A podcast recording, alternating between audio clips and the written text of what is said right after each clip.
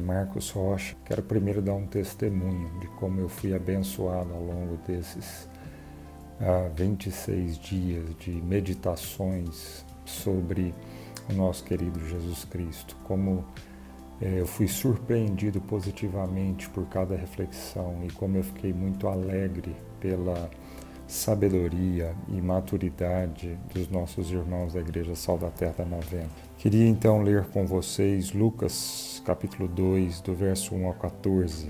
Naqueles dias o imperador Augustus decretou um recensamento em todo o Império Romano. Esse foi o primeiro recensamento realizado quando Quirino era governador da Síria. Todos voltaram à cidade de origem para se registrar. Por ser descendente do rei Davi, José viajou da cidade de Nazaré da Galiléia para Belém, na Judéia, terra natal de Davi, levando consigo Maria, sua noiva, que estava grávida. estando eles ali, chegou a hora de nascer o bebê. Ela deu à luz seu primeiro filho, um menino, envolveu-o em faixas de pano e deitou numa manjedoura, porque não havia lugar para eles na hospedaria. Naquela noite havia alguns pastores nos campos próximos, ah, viajando rebanhos de ovelhas. De repente, um anjo do Senhor apareceu entre eles e o brilho da glória do Senhor os cercou. Ficaram aterrorizados, mas o anjo lhe disse: Não tenham medo, trago boas notícias que darão grande alegria a todo o povo. Hoje em Belém, na cidade de Davi, nasceu o Salvador, que é Cristo o Senhor. Vocês o reconhecerão por este sinal.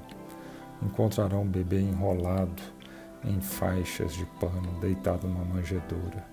De repente juntou-se ao anjo uma grande multidão no exército celestial, louvando a Deus e dizendo: Glória a Deus no mais altos céus e paz na terra àqueles que Deus se agrada.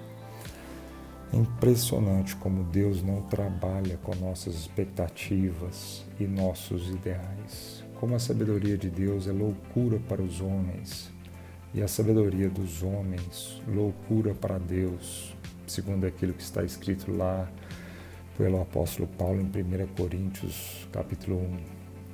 Cada vez mais chego à conclusão que nossos ideais e nossas formas estão tão impregnadas de valores passageiros e aparências destituídas de essência. Uma imagem que não condiz mais com a sua natureza. Deus escolhe uma jovem virgem para conceber do Espírito Santo. Essa jovem, juntamente com seu noivo, eram de uma cidade tão insignificante que se tornou motivo de piada em Israel. Pode vir alguma coisa boa de Nazaré? A resposta humana seria não. Mas a resposta de Deus foi sim. Deus usa o simples e humilde de coração para confundir aqueles que acham que são alguém muito importante. Deus não faz a partir de nossa altivez, mas sim a partir de sua graça. Ele não trabalha com nossa força, mas sim no poder dele.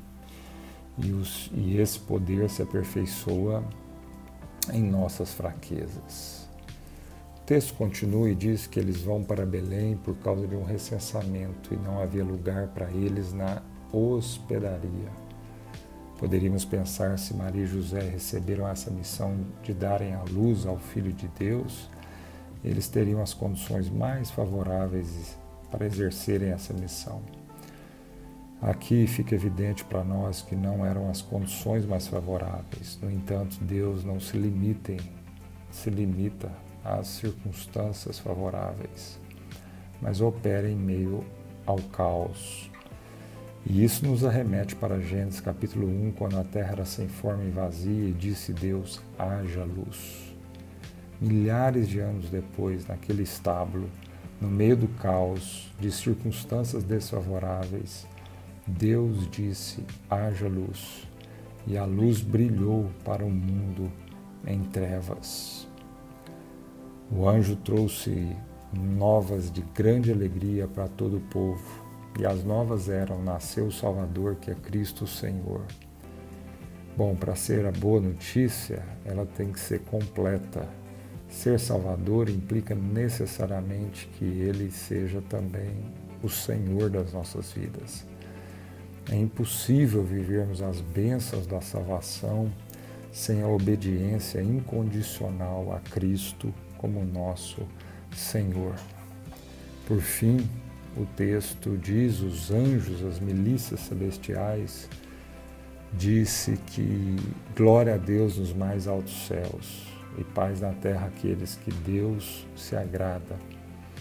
Há, portanto, um testemunho para a humanidade de toda a glória de Deus e a paz que o mundo não pode experimentar é infundida nos corações daqueles que creem.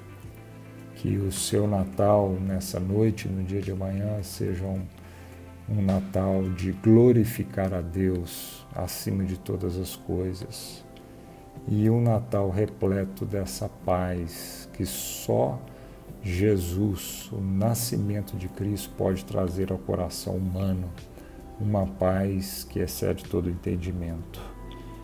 Que o Senhor os abençoe e que haja testemunho de Deus, assim como os anjos testemunharam, que haja testemunho do nascimento de Cristo Jesus na sua vida e através da sua vida na noite de hoje e no dia de amanhã.